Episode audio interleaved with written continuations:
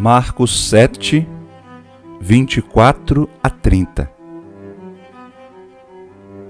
Naquele tempo, Jesus saiu e foi para a região de Tiro e Sidônia.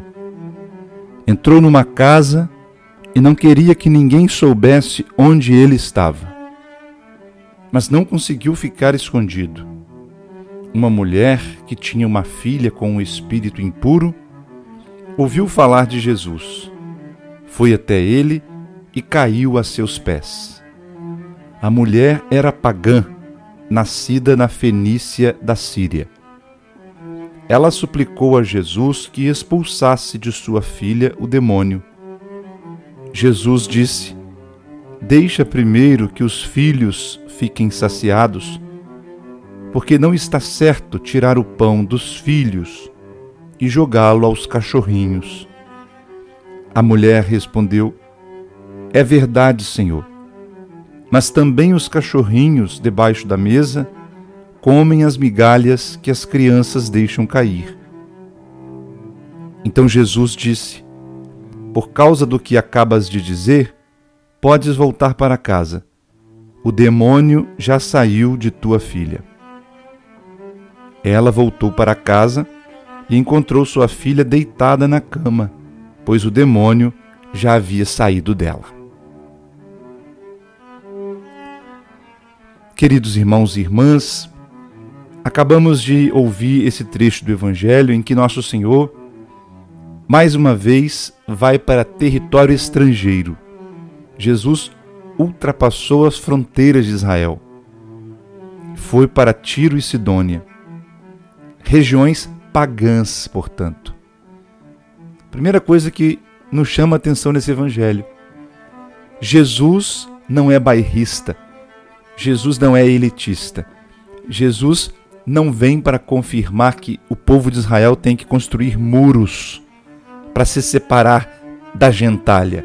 Não, Jesus vem promover a reconciliação universal, a harmonia entre todos, judeus e não judeus. Como disse São Paulo na carta aos Gálatas, ele veio para destruir o muro de separação.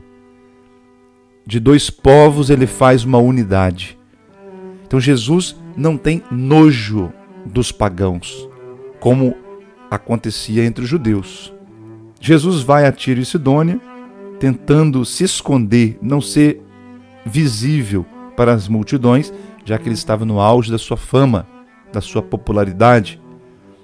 Mas uma mulher cananeia, cananeia quer dizer uma mulher de Canaã, uma mulher que era natural da Síria e da Fenícia e que adorava Baal, adorava as divindades cananeias, as divindades de antes da aliança com Moisés.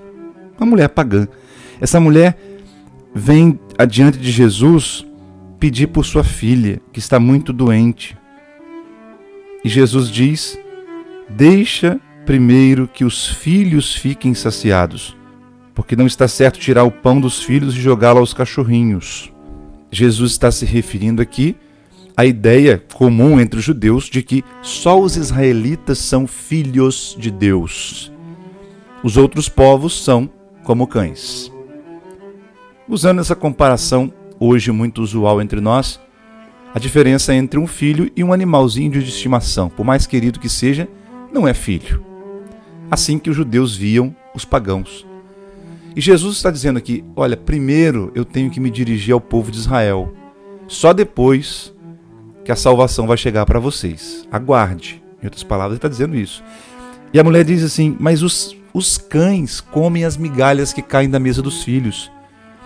Ou seja, a mulher foi humilde, ao invés de gastar tempo aqui confrontando essa visão preconceituosa, ultrapassada que Jesus está repetindo, a mulher não quer saber disso, ela apela para misericórdia.